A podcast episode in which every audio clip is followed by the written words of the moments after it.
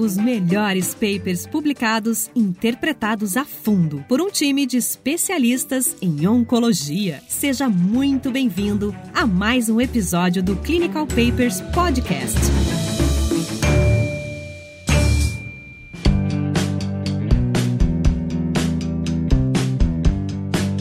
Olá, Raniel, Tiago, Cadu. É um prazer estar aqui de novo no Clinical Papers para a gente discutir temas de inovação que são super pertinentes para a nossa prática clínica hoje no nosso dia a dia. Eu sou o Bruno Vance, eu sou oncologista clínico, tenho MBA em Business Analytics e Big Data e trabalho atualmente no Hospital Sírio-Libanês, em Brasília, e no Instituto Hospital de Base do Distrito Federal, também em Brasília. Olá, Daniel, obrigado pelo convite. Bruno, Thiago, um prazer estar aqui com vocês. É, meu nome é Carlos Eduardo Pompilho, eu sou, é, eu sou clínico é, geral, trabalho no, na, na, disciplina de Clínica Médica do, do, Hospital das Clínicas da Faculdade de Medicina da USP e eu, atualmente é, eu coordeno é, um grupo de, de, estudos em narrativa, e medicina e literatura, junto com a, com a professora Fabiana Carelli, na Faculdade de Filosofia e Ciências é, e Ciências, Letras e Ciências Humanas lá da USP. Olá, Daniel, obrigado pelo convite. É muito bom estar aqui com vocês, com o Carlos, com, com o Bruno, e vamos discutir sobre inovação. É, meu nome é Tiago Alves, eu sou mestre em direção estratégica, é, tenho MBA na área de gestão de pessoas, MBA de gestão empresarial, Atuo há mais de 20 anos na área de saúde. Hoje sou empresário, tenho empresas da área de tecnologia e empresas para consultoria também para a área de saúde. E estou muito feliz aqui em estar discutindo com vocês assuntos tão, tão do momento, né? Falando sobre inovação, transformações digitais e as relações médicas com toda essa tecnologia. Vai ser muito legal. Obrigado pelo convite. Olá, sejam bem-vindos ao Clinical Papers Podcast. Nós voltamos agora em 2021 com força total, né? Nós agora vamos investir pesado num portal que a gente vai desenvolver na internet. Nós criamos novas parcerias. Espero que vocês, nessa nossa terceira temporada do Clinical Papers Podcast, se divirtam e aprendam com coisas novas, coisas inovadoras quase sempre relacionada à oncologia clínica, mas a gente vai abrir esse ano aqui de 2021, estou muito feliz, com um grupo bem interessante, bem inovador, que vai falar sobre tecnologia em medicina. Então a gente vai ter essa pegada, vai ter esse braço, né, encabeçado aqui por Bruno, Nivaldo e alguns colegas que vão estar sempre em torno desse tema. E hoje a gente vai discutir um, um não diria um paper, porque o paper ele tem uma metodologia pouco aquém do que a gente discute aqui, mas um tema que é muito interessante no mundo médico, né? Que é o preenchimento do prontuário médico. E você preenche corretamente o prontuário médico? Será que tudo que você vê, analisa, examina, você coloca no prontuário médico? Isso é importante. Né? A gente vê tantos colegas com, não, coloca isso no prontuário porque você pode ser processado. Será que é esse o real motivo de você preencher adequadamente o prontuário médico? E esse é um paper, né, Bruno? Eu já queria chamar você para falar um pouco dessa ideia, o que está acontecendo por trás disso, dessa importância de preencher e como a tecnologia veio para nos ajudar a responder essa questão. É isso aí, Daniel. Esse, esse paper, ele realmente ele, ele abre espaço para muita discussão, né? A gente pode começar falando um pouco sobre o desenho do estudo, né? Esse estudo é uma série de casos e que teve como proposta avaliar a concordância entre as observações médicas né, realizadas em um serviço de emergência médica e o que de fato era registrado no prontuário eletrônico. Então, eles, é, eles chamaram observadores externos. Esses observadores também gravavam essas interações entre médicos e pacientes. Todo mundo autorizava que essas interações fossem gravadas. Tem um, um ponto muito interessante é que os médicos não sabiam o porquê dessas interações estarem sendo gravadas e a gente pode falar um pouco disso depois e a partir do que era observado e do que era registrado, futuramente eles observavam o que foi de fato registrado. E eles faziam uma avaliação de se o que foi registrado de fato foi avaliado durante a interação e se o que foi visto durante aquela interação foi de fato registrado. E os resultados eles são de certa forma assustadores, pelo menos na minha opinião, mas não muito surpreendentes. É, os principais resultados desse estudo mostram que 38% de concordância foi observada na revisão dos sistemas, então no campo revisão dos sistemas do prontuário, e houve uma concordância no exame físico de apenas 53%. Né? E o autor, os autores concluem que foi observado de fato uma elevada discordância entre o que era observado e o que era avaliado nessas interações e o que era de fato registrado no prontuário eletrônico. O paper, o paper é muito interessante, né? apesar de que a amostragem foi muito pequena, né, de profissionais e estavam todos concentrados num ambiente né, único, mas é, esse assunto é, ele, ele vem sendo muito debatido principalmente na área de ciência da computação. E há 20 anos eu venho interagindo com é, exatamente a relação entre médico e tecnologia. E eu venho acompanhando esse ciclo durante esse período. E eu tenho uma, uma, uma certeza minha própria em que eu acredito que o, a culpa não é do médico a culpa é de todo o cenário envolvido nesse processo. O, o prontuário, quando, o prontuário eletrônico, é, quando foram desenvolvido pelos grandes players que a gente conhece do mercado, em nenhum momento esse prontuário foi focado no médico, no profissional de saúde que vai registrar aquelas informações. Sempre se preocupou muito com o back-office da instituição, dos hospitais, falando em faturamento, falando de financeiro, falando em gestão de suprimentos, mas nunca se focou muito no principal informação que é a entrada de dados feita pelo profissional de saúde. Então a gente vê uma movimentação do mercado recentemente para trabalhar em cima de prontuários que se transformem sim em prontuários com concierge médico, que o médico se sinta à vontade em trabalhar com aquele com aquela tecnologia. E que aí sim a gente pense em inteligência artificial para sim ajudar ainda mais esse diagnóstico médico, ajudar ainda mais o dia a dia do médico, que isso aqui é um dia a dia muito estressante. Então, eu, eu, acredito que essa é a chave do, e o segredo que a gente vem buscar nessa discussão que a gente vai ter hoje. Boa, Thiago. Bom, você tirou. Eu pensei que você estava do outro lado. Aí você tirou é, é, grande parte da minha crítica. Eu, eu, vou, eu queria abordar esse, esse artigo pelo seguinte viés. A introdução dele, eu acho que é uma introdução que todos deviam ler, né? Por quê? Porque todos que eu digo médicos de uma forma geral, porque é, ele, ele, ele comenta que lá no início dos, do, dos anos 90, até os anos 90, né, a documentação era, era feita com o objetivo de, é, de relacionar achados médicos. Era uma observação realmente para você é, anotar as coisas que você achava. A partir de 95, o Medicare e o Medicaid lá nos Estados Unidos, eles acabaram introduzindo políticas de controle vinculando a anotação do prontuário à remuneração do médico. Então, é, de cara, a gente já tem um problema de validade externa nesse, nesse, nesse artigo. Por quê? Porque aqui no Brasil nós não somos remunerados por preenchimento de prontuário, ao menos em grande parte dos lugares onde a gente trabalha. É, não é exigido de nós uma, um preenchimento específico de, de, de formulários ou de qualquer outro para você receber sua remuneração. É óbvio, você tem que preencher algumas coisas específicas lá, mas isso não, é diferente da, do, do, como uma coisa anda nos Estados Unidos. De qualquer forma, essa ideia, por isso isso já começa daí, né? A ideia de, de você ter um prontuário eletrônico que surge lá nos Estados Unidos na década de meados da década de 90, ela é importada para cá exatamente com esse viés que o Tiago acabou de, de, de, relacionar tão bem. Então, a gente ainda tem aquela dificuldade de preencher prontuário, pensando nessa história de, de, que o Raniel colocou, né, de, de, processo, de como se defender, de fazer um tipo de medicina, entre aspas, é, defensiva. Só que é, o nosso prontuário ainda não tem essa, essa, esse benefício, vamos de novo entre aspas, da remuneração vinculada a ele. Isso faz com que os efeitos colaterais que o Tiago colocou, eles fiquem mais intensos ainda, mais pesados para nós, não é? Por quê? Porque só tem a parte ruim, né? O prontuário não foi feito para nós, não foi feito é, para o preenchimento da enfermagem, da fisioterapia, é, é, tem uma série de problemas e, e isso faz com que a gente ainda tem essa dificuldade adicional em encarar esse tipo de desafio, né? Bruno, eu sei que esse artigo ele não fala especificamente sobre essas discussões que a gente está tendo, mas na verdade o objetivo desse, desse paper é nos guiar nessa discussão, né? Eu entendo que hoje em dia, por exemplo, os hospitais eles adequam sim, eles colocam sim prontuários eletrônicos e às vezes, muitas vezes que irritam bastante os colegas médicos porque muitas vezes estão atrelados a redes que funcionam lentamente, né? Que você tem que clicar, imprimir, não imprimir, se não sair o nome lá SADT, é por aí tem que imprimir de novo.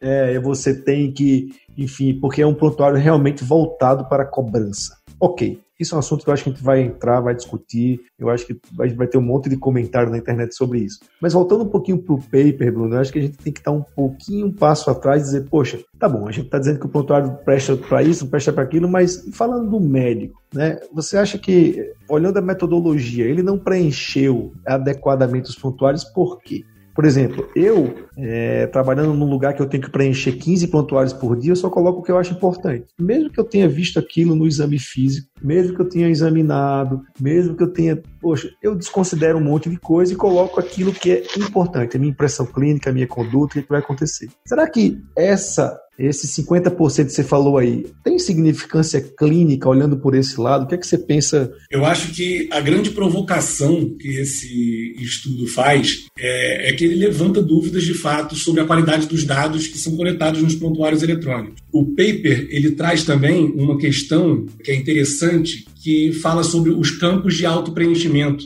Então, eu acredito que muitos dos colegas que estão ouvindo e os colegas que estão aqui hoje, que trabalham com prontuários eletrônicos, já trabalharam com diferentes versões, conhecem aquele campo de, de exame físico que você clica, exame físico normal, e ele auto-preenche diversos outros campos e campos, inclusive, que você certamente não avaliou no exame físico. Então, isso é um, já é um ponto aí de interessante para a gente observar sobre a forma de coleta desses dados. Do ponto de vista dos dados, quando você vai analisar os dados, o grande interesse aí, talvez um, um, eu tenha esse viés, mas o grande interesse em cima desses dados é que a gente possa utilizar esses dados de forma inteligente e fazer predições a partir desses dados descobertas a partir desses dados que vão melhorar todo esse ecossistema de saúde. E uma das primeiras coisas que você precisa fazer quando você vai avaliar um conjunto de dados é entender para que aqueles dados estão sendo coletados. E se o prontuário eletrônico tem de fato, e ele ocupou esse lugar, o Cadu traz muito bem isso, de ser algo mais administrativo e mais talvez processual,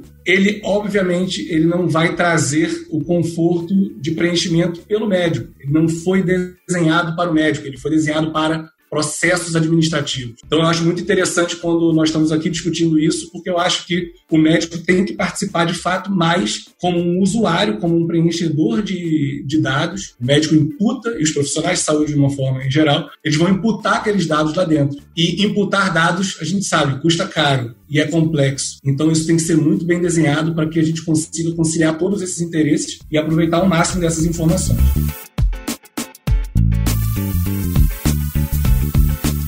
Explorar um pouco mais esse tema que o Tiago e o Carlos falaram aí. Estou falando isso porque eu estou sofrendo na pele. Eu trabalho no hospital, dois hospitais na verdade, que mudaram o sistema agora. E tá um inferno o negócio.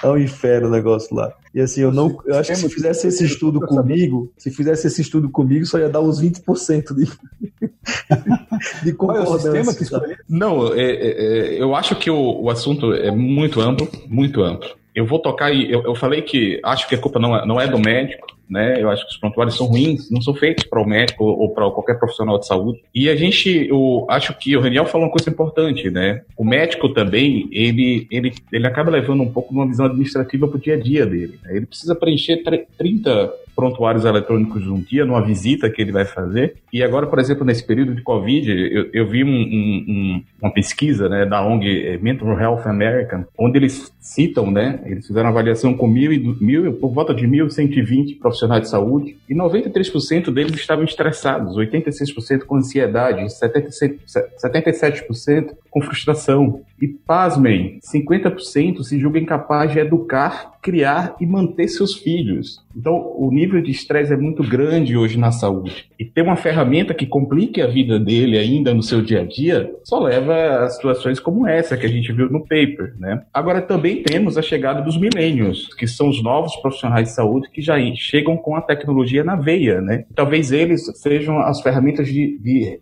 modelagem, de reconstrução desses novos cenários. Então, acredito que sim, acredito que isso é, vai fazer com que os prontuários comecem a se tornar prontuários de fato, feitos para profissionais de saúde gerar valor. Porque você, como profissional de saúde, ele só, só utiliza uma ferramenta tecnológica que se gere valor. Foi a primeira vez que eu ouvi falar alguém falar bem dos milênios.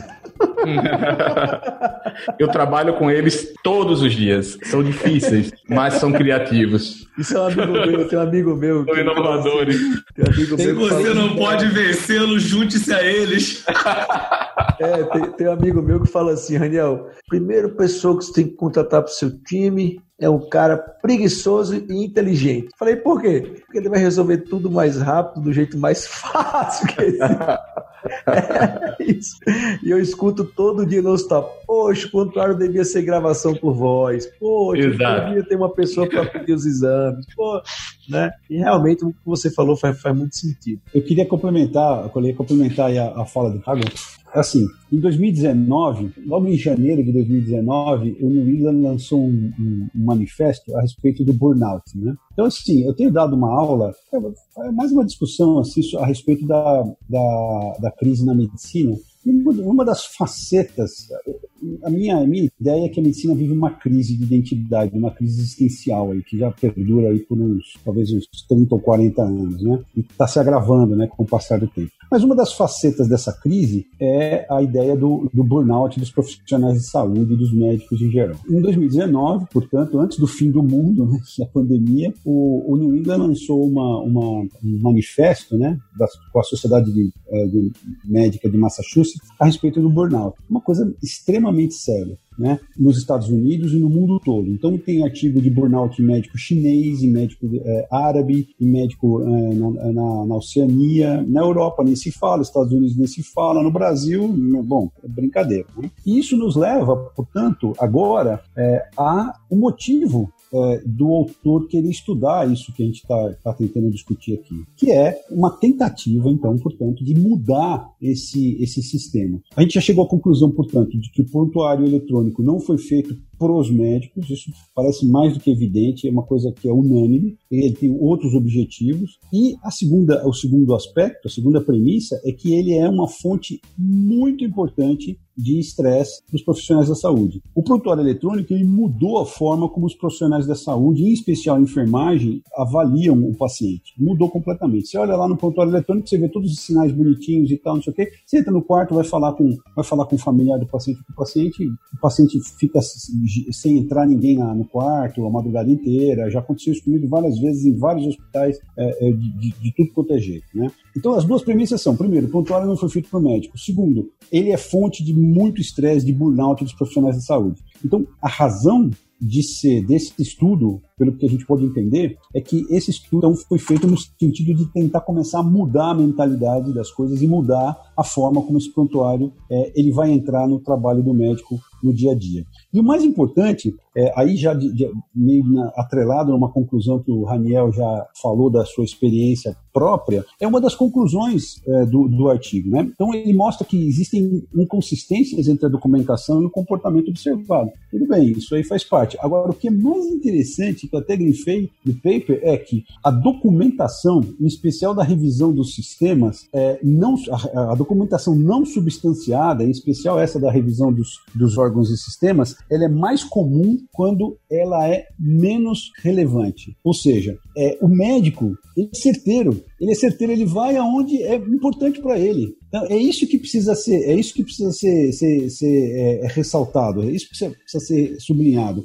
É, a gente não pode pagar o médico para preencher prontuário, porque isso vai estimular o, o, o, o copy-paste, né? Isso vai estimular o que ele chama no texto de, de é, texto auto conceito de auto-populated text, que é um texto que vai se multiplicando e, e o copy-paste vai aumentando. Gente não pode pagar por isso. A gente tem que pagar pela efetividade do, do, da anotação, para saber se aquilo que, o, o, o, que levou o médico a tomar aquela determinada conduta está escrito lá, o, básico do raciocínio clínico dele. Né? Isso que é importante para um outro colega ou para um outro profissional de saúde a fazer a avaliação. Então, isso que me chamou bastante atenção. A causa da, da, da, da do estudo, né, o porquê que eles estão fazendo esse tipo de estudo, né, então isso é super importante notar, e essa conclusão específica. O médico ele é certeiro, né, ele vai aonde é mais importante para ele, aonde ele vê que aquilo é, é realmente se traduz em cuidado para o paciente. Né? É, só puxando um gancho aqui, o, a coisa mais ridícula e infantil que pode acontecer na vida é alguém ficar trocando figurinha em prontuário. Né? Isso acontece. Né? Ah, chamei a infecto, veio aqui, não quis dar um antibiótico, se isso acontecer, não sei o quê, meu, isso aí é uma infantilidade absurda. Acho que esse paper não avaliou, não, não avaliou isso, mas vale a pena ressaltar. E voltando um pouco ao que você falou, o prontuário, as evoluções, elas são uma continuidade. Uma continuidade no sentido de que quem, quem chega, quem pega, quem continua, tem que saber de onde está e para onde vai o negócio. Então eu concordo 100%. Acho que a primeira impressão que a gente tem desse resultado, caramba, como é que pode? O cara examina e não coloca 50% de concordância, mas isso não é, talvez isso seja até bom, desde que a gente preenche os dados que são realmente relevantes, que gerem essa sensação de continuidade, que tomem as decisões adequadas e que, e que digam à pessoa que está chegando o que está acontecendo. Eu acho que esse copy-paste, eu acompanho isso, eu vejo isso em muitos prontuários. Assim, a primeira coisa que eu falo é assim, caramba, não viu direito o paciente. É a primeira impressão que eu tenho quando eu vejo um copy-paste gigante. A evolução está desse tamanho, mas eu falo, caramba, esse cara não viu bem o paciente. Porque isso não importa, entendeu? Está lá em algum lugar. O que importa é a evolução, é o exame físico. Então, realmente, a gente tem essa cultura também desse copy-paste que é muito ruim eu acho que é muito, como é que eu posso dizer, desnecessária né, dentro desse prontuário. Mas, como você falou muito bem, talvez para a máquina esses dados fizessem sentido e isso pudesse remunerar de alguma forma. Enfim, isso é um assunto que ainda vai dar muito, muito, muito samba. Fica realmente clara a relação de amor e ódio que todos nós temos com os prontuários eletrônicos e que, de fato, eles precisam ser é, repensados. Né? Eu queria trazer um pouco a provocação de, ok, por que, que nós estamos falando isso? Por que, que o paper foi feito? E quais são, então, os verdadeiros potenciais de uso, né, em casos reais, por exemplo, desses dados para melhorar o nosso, o nosso atendimento né, e a nossa prestação de serviço para os nossos usuários? Quando a gente pensa em dados eletrônicos de saúde, a gente pode pensar que a gente vai usar aqueles dados para poder, a partir dos dados, fazer predições. E aí, pegando um pouco a provocação do estudo, né, vamos imaginar que a gente está num cenário de pronto-socorro e eu vou avaliar todas as evoluções de pacientes atendidos no pronto-socorro que receberam alta. E eu vou depois tentar predizer a partir dessas avaliações, se esse paciente vai reinternar ou não, vai procurar novamente o serviço de emergência ou não nos próximos sete dias. Eu acho que vale aqui a gente discutir um pouco, é, aproveitar esse, esse gancho que o artigo traz, para discutir um pouco uma técnica chamada de processamento de linguagem natural. Processamento de linguagem natural de uma forma bem resumida, é quando a máquina consegue consumir uma linguagem humana, seja ela um texto, seja ela um áudio, e ela consegue traduzir essa linguagem ou para uma outra forma de linguagem humana ou para uma linguagem das máquinas para que isso seja aproveitado e você possa extrair valor desses dados todo mundo usa é, constantemente algoritmos de processamento de linguagem natural, por exemplo, o Google Tradutor, né? por exemplo, aqueles aplicativos que você fala, os radiologistas estão muito acostumados a usar isso, você fala, né, grava em áudio e ele transcreve. Isso tudo é processamento de linguagem natural, traduzindo uma linguagem humana para uma outra linguagem humana. Vamos imaginar que a gente pega todas essas fichas que a gente falou e a gente entrega isso para o computador e o computador consegue digerir aqueles dados da avaliação desse paciente e a gente diz para esse computador: esse paciente voltou em menos de sete dias. Esse paciente não voltou em menos de sete dias. Esse voltou, esse não voltou. O computador ele começa então a aprender quais são as palavras, quais são as relações entre as palavras que predizem uma readmissão. E isso, obviamente, pode ter uma aplicabilidade incrível, porque a gente cansa de ver pacientes que são liberados que voltam depois com um quadro agravado. Vale a pena também a gente lembrar que o algoritmo ele vai ser tão bom quanto a qualidade dos dados que foram inseridos. E aí a gente conecta de novo com a provocação do, do estudo. Se nós estamos inserindo é, dados de qualidade, no mínimo duvidosa, a gente não pode esperar, por mais que os algoritmos estejam melhorando e eles tenham agora a capacidade de discernir um pouco mais o que importa e o que não importa, mas a gente não pode esperar que esses modelos tenham um alto desempenho na vida real, que é o nosso objetivo. Mas, é, deixa, eu só, deixa eu só fazer um comentário, talvez o Thiago possa responder isso melhor do que eu. Só que aí, Bruno, eu concordo, eu acho que dá para gente, a gente pensar em é, é, pensar nesse tipo de coisa, seria o mundo ideal, né? Só que você parte de uma ferramenta que não foi criada para isso. Essa que é a grande questão, entendeu? Então a gente, a gente é, eu, eu acho que é, seria fundamental a gente ter. Você quer ver, por exemplo, você, alguns de vocês já trabalharam com o RedCap, que é uma ferramenta de coleta de dados para pesquisa. Agora na pandemia, puta, eu fiz inscrição em acho que uns 18 RedCap por aí. A ferramenta de coleta de dados que a gente usa para pesquisa clínica, ela ele é bem diferente de um, era bem diferente de um prontuário eletrônico, né? Então, daí você vê, se, se você parte de uma ferramenta que não é a mais adequada, os dados que você vai tirar também não são os mais adequados, né? Não sei se o Thiago tem alguma coisa. Isso, Carlos, eu, eu concordo muito com o que você pontuou. É, eu acredito realmente que a, a, tendência é que cada cada vez mais se desenvolva essa questão da análise preditiva. A gente já vê alguns produtos fazendo isso, iniciativas inclusive de startups israelenses, americanas, tá tratando muito isso conectado com toda a parte de machine learning. Mas eu concordo com você que é, o dado é fundamental para o aprendizado da máquina. E hoje o dado, a forma como o prontuário foi concebido, é, a gente sente grandes dificuldades. Eu me lembro de uma discussão que a gente teve com várias empresas empresas da área de tecnologia, onde foi unânime que o local mais complexo e mais difícil de a gente extrair dados que sejam eficientes e que ajudem exatamente para que a gente consiga atingir esses objetivos são os prontuários médicos de hoje. Então, o desafio está realmente em remodelar tudo isso para que aí sim essas tecnologias transformadoras comecem a gerar valor, comecem a trazer resultados que realmente sirva para o médico e que aí sim estimule o profissional de saúde a preencher esse prontuário eletrônico. Eu reforço isso. Todas as iniciativas tecnológicas de transformação são fantásticas, mas o ser humano ainda é a base de tudo. Então, temos que desenvolver prontuários para os profissionais de saúde, onde eles se sintam confortáveis em trazer aquelas informações, onde se gere valor para que aí sim a gente consiga utilizar essas tecnologias transformadoras de forma eficiente. Então, essa é a minha visão no momento atual. O algoritmo somos nós. O algoritmo somos nós. Né? Quer dizer, uma hora, uma hora o algoritmo vai deixar de dar conta de, de, de, responder as coisas. Por quê? Porque nós mudamos. Então, assim, uma hora a gente acha legal assistir, assistir determinada série, depois passa a moda. O ser humano ele, é, ele é imprevisível. Não é? Então, o algoritmo somos nós, os caras vão ter que mudar o algoritmo para poder se adaptar a coisas que o humano. Eu, eu, eu, não sei se vocês devem ter visto aquele, aquele seriado Dilema das Redes, que eu achei sensacional, né? É, mas, assim, eu, eu acho que aquilo tudo tem um, tem um fundo determinístico, né? Ou seja, como se nós fôssemos marionetes eh, e vão conseguir mexer nos nossos gostos, nas coisas que a gente até, até a página 2, entendeu? Desculpa,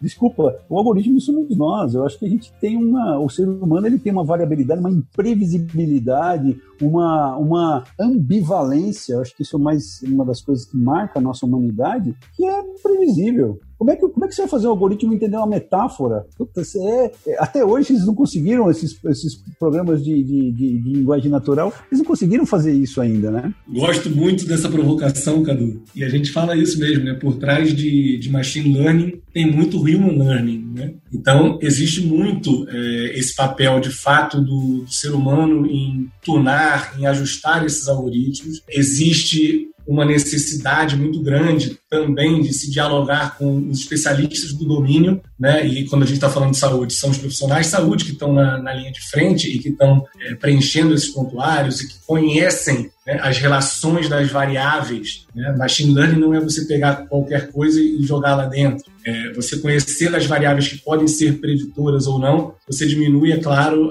aquelas correlações espúrias que podem acontecer de uma coincidência no teu, no teu dataset uh, ser interpretado como um fator preditivo para algum desfecho importante. Mas eu tenho também um, um outro ponto que é eu começo a ver de fato muitas iniciativas, muitas evidências que apontam para o poder desses algoritmos em alterar comportamento. E o princípio é um pouco o seguinte: se você conhece a partir de um conjunto de dados e você consegue predizer o desfecho, chega um certo momento que você começa a escolher o desfecho e aí você começa a decidir quais são os dados que têm que ser imputados. E aí, obviamente, você tem diversas outras áreas, por exemplo, as neurociências, né? E, e, e técnicas de influência comportamental, e os aplicativos usam muito isso, que começam a, a, confesso, me assustar um pouco. E isso, é claro, o ser humano, e tem um artigo que eu sempre cito, porque é um artigo que me impactou bastante, ele traz um ponto de vista cultural da visão dos seres humanos sobre a máquina e sobre o machine learning, né, e sobre a inteligência artificial, e traz um pouco essa, essa questão hollywoodiana e a questão dos livros que a gente lê e, e tudo isso. E é muito interessante como a visão do ser humano é sempre ambígua e nos extremos. Ou a inteligência artificial vai salvar a humanidade, ou ela vai destruir por completo a humanidade.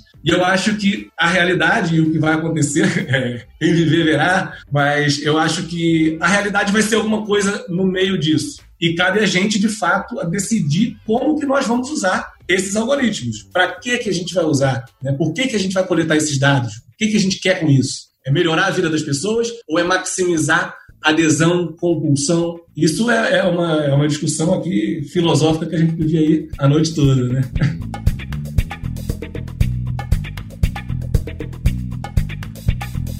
Vou finalizar aqui o, pensamento e vou puxar um gancho lá do começo. Não sei se foi o Carlão que falou aí, o Cadu que falou sobre que nos Estados Unidos o preenchimento ele leva algum ele tem um valor tal. E é o que acontece é o seguinte: enquanto o corpo de gestão e dinheiro não pensar em número de internação, menos de sei o que, menos sei o que, entender que qualidade custa caro, e como a gente atrelar a qualidade dentro disso, a gente vai demorar um pouco a. Eu vou dar um exemplo. Uma cirurgia lá, de um câncer nos Estados Unidos, se você tirar tantos linfonodos ou menos linfonodos, dependendo do hospital, você ganha menos ou você ganha mais. Porque já se viu que uma cirurgia adequada, seguindo aqueles preceitos de internação, não complicou, teve uma patologia assim assado, o paciente dentro do âmbito final vai ser mais barato, isso leva um bônus. E existe um problema sério nos médicos, nós médicos, existe um viés de confirmação muito grande. Se perguntar qualquer cirurgião de São Paulo e qualquer hospital grande de São Paulo, ninguém sabe seu número, ninguém. E se você perguntar o seu número, ele vai dizer um número que não existe. Né? Ele vai dizer que nunca complicou, que tem pouco, que isso, que é aquilo, porque é assim que, é que funciona o cérebro humano. Eu lembro que quando eu estava lá no Secamago, contratei uma enfermeira, paguei para ela. Ela pegou os meus dados de oito anos, oito anos lá, pegou todas as minhas cirurgias e para eu ver os meus resultados. E teve colegas do meu departamento que falaram: Você é doido ver isso? Como assim? Por que você quer ver isso? É perigoso. Eu falei: Não, mas eu preciso ver está complicando o meu, o que, é que eu estou fazendo, o que, é que eu posso melhorar. Será que isso foi no meu primeiro ano, quando eu formei? Será que é agora? Então eu aposto aqui, né, eu aposto que até os hospitais que dizem que tem seus dados não tem, né, porque existe um medo muito grande, mas a gente tem que aprender a trabalhar com esses dados. E diga, eu, eu me surpreendi com alguns dados, positivamente e negativamente. Eu achei que meu número era melhor numa coisa e era pior em outra, e me surpreendi de um lado como por outro tentei ajustar algumas coisas. Mas enquanto, enquanto dentro desse prontuário eletrônico não existir alguma coisa que contabilize qualidade, o negócio vai andar ainda muito, vai ficar muito longe para a gente preencha algo que a inteligência artificial vá entender que ter alta ou não não interessa, porque isso, isso não importa se o paciente vai voltar, se, isso é um dado clínico, mas não é um dado financeiro ainda entendeu? Dentro do sistema financeiro, isso não, não importa. Importa quantos dias ele internou e ficou internado versus o diagnóstico versus isso e aquilo. Então, é uma coisa que vai caminhar muito, eu bato muito nessa tecla de qualidade e custo, né? E onde a gente possa trabalhar isso e sim colocar a cenourinha na frente, né? Das pessoas, para que se eles entregam qualidade, se eles entregam melhor, eles ganhem melhor. Isso é um desafio que eu enfrento isso diariamente, mas acredito que um dia a gente chega lá. É, Raniel, ele é. coloca isso até no artigo, né? Essa questão aí do, essa questão da dificuldade em coletar esse tipo de dado. Nos Estados Unidos, que é uma sociedade mais aberta, ninguém revela seus dados. Os médicos eles têm uma, resistência enorme de ser auditados, né? Eles têm medo de, de perder a, a, aura de infalibilidade, né? Tem medo de, de, de tomar processo. Tem, Aqui no Brasil, então, deve ser mais difícil ainda. Né? Eu, eu, eu, não sei, acho que a gente está próximo do, do, do, término, né, Daniel, do nosso, nosso bate-papo. Eu acredito que o que o Bruno falou, que a influência comportamental, Bruno, é um tema para outro podcast. Porque isso não é futuro, isso é presente, está acontecendo agora. Né? A gente está vendo isso acontecendo com os nossos jovens. Tá? Então, isso é um assunto de um outro podcast. Mas eu queria deixar uma mensagem é, positiva. O que parecia longe, né? É, alguns grandes players hoje, eles abriram os seus códigos fontes. Tá? Ou seja, eles já sentiram que para que eles, sobre, que eles possam sobreviver no mercado atual, eles precisam começar a, a realmente a personalizar algumas coisas e, e, e realmente atender as necessidades de toda essa, esse, essa sociedade envolvida no mundo do clínico. Né? Outro ponto importante é que as startups, a tecnologia, quando ela surgiu no início, é, todo mundo comentava que ela, seria, ela iria separar o médico do paciente. Né? E hoje a gente vê algumas startups, como principalmente algumas startups israelenses, desenvolvendo algumas tecnologias onde ela exatamente quebra isso, faz o contrário. Reaproxima de novo o médico do paciente. Por exemplo, uma startup israelense que ela trabalha com um óculos, né, de um player específico, onde todo o prontuário médico aparece no óculos e o médico agora não existe mais aquele computador entre o paciente e o médico. O médico agora toca no paciente e ao mesmo tempo ele começa a observar todos os dados clínicos nesse óculos transparente que ele usa no atendimento clínico lá. Então, é, são, são movimentações que já trazem essa esperança dessa transformação. E um dia, talvez, o prontuário vai ser o melhor amigo do médico, né?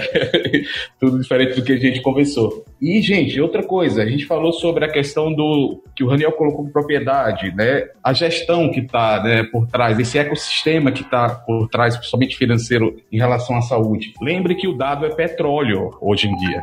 Então, esse ecossistema já começou a observar isso também, Raniel. Né? Não adianta mais só mandar fatura para o convênio para receber aquele pagamento, porque hoje ele entende, começaram a entender que o dado pode gerar muito mais valor, em vários sentidos. E vem a Lei Geral de Proteção de Dados aí também tentando organizar todo esse conceito. Então, acredito que a soma de tudo isso nos dá esperança que no futuro próximo, todos vocês que são médicos digam: Poxa, que bom que eu tenho um prontuário eletrônico para me ajudar no meu dia a dia. Muito interessante essa, essa discussão, eu concordo, Tiago. A gente tem assunto para vários podcasts aí eu acho que a gente está conversando um pouco, né? E o caldo disso tudo que a gente está conversando, e inclusive dessa iniciativa do Raniel, e aí parabéns, Raniel, pela, pela inovação e por essa é, iniciativa de discutir temas tão quentes. A gente está falando de cultura analítica. E é claro, cultura é algo que se muda com o tempo, é algo que precisa se plantar. Não adianta pegar um algoritmo, jogar, achar que você vai jogar lá no hospital e que ele vai funcionar. As pessoas têm que estar dentro desse processo, têm que estar envolvidas, têm que estar ativamente participando disso. A gente também não pode ser inocente e achar que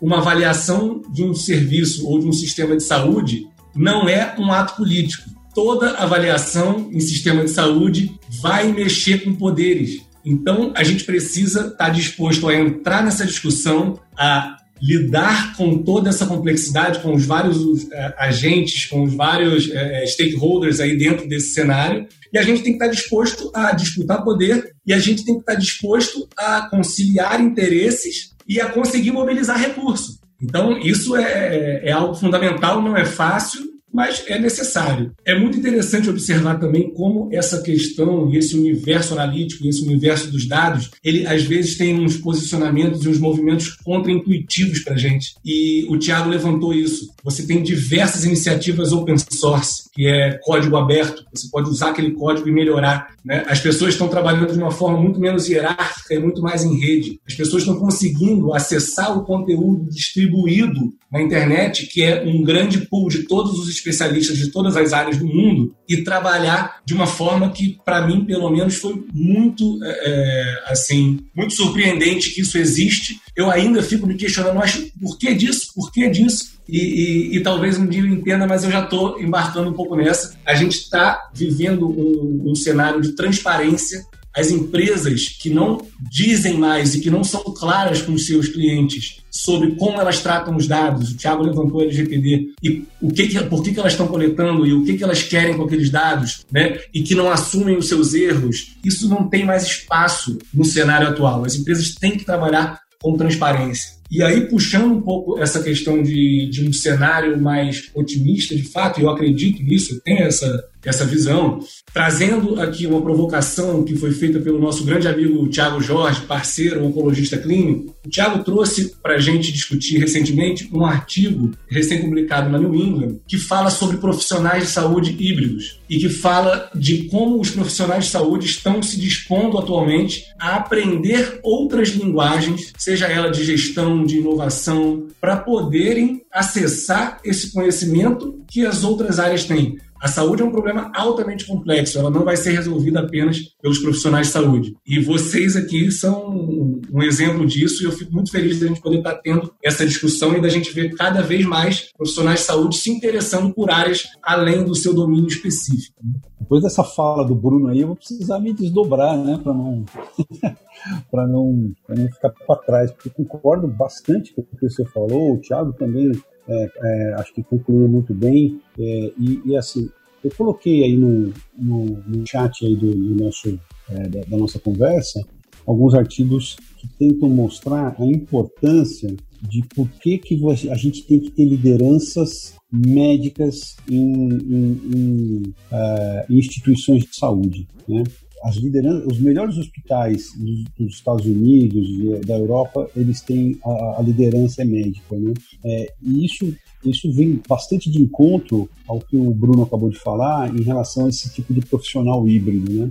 Então, é, eu, é, é, cada vez mais os, os, médicos eles vão ter que entrar nesse tipo de é, nesse tipo de mundo, né, corporativo e tentar deixar algumas das suas dos seus ranços de lado, né? O médico é muito ranzinza com algumas coisas, né? Então precisa tentar entrar nisso, aprender a trabalhar em equipe, isso é, é fundamental. Isso também concordo com o Bruno que está mudando para poder melhorar isso. Por enquanto, a realidade que a gente tem é essa, né? É um prontuário que não foi feito para nós, é um prontuário que provoca burnout, é um prontuário que, que só atrapalha a nossa vida é, de forma geral. Mas eu, por incrível que pareça, ainda tenho uma visão também um pouco otimista. Eu acho que as coisas estão mudando. Esse próprio artigo que o Raniel trouxe para a gente discutir mostra um, um desejo de, de, mudança, né? Então, é isso. Queria agradecer de novo a participação, aprendi demais com vocês. É, muito obrigado e, putz, pode chamar a gente para a próxima aí viu? Tamo aí. Beleza, pessoal. Obrigado, grande abraço e até lá.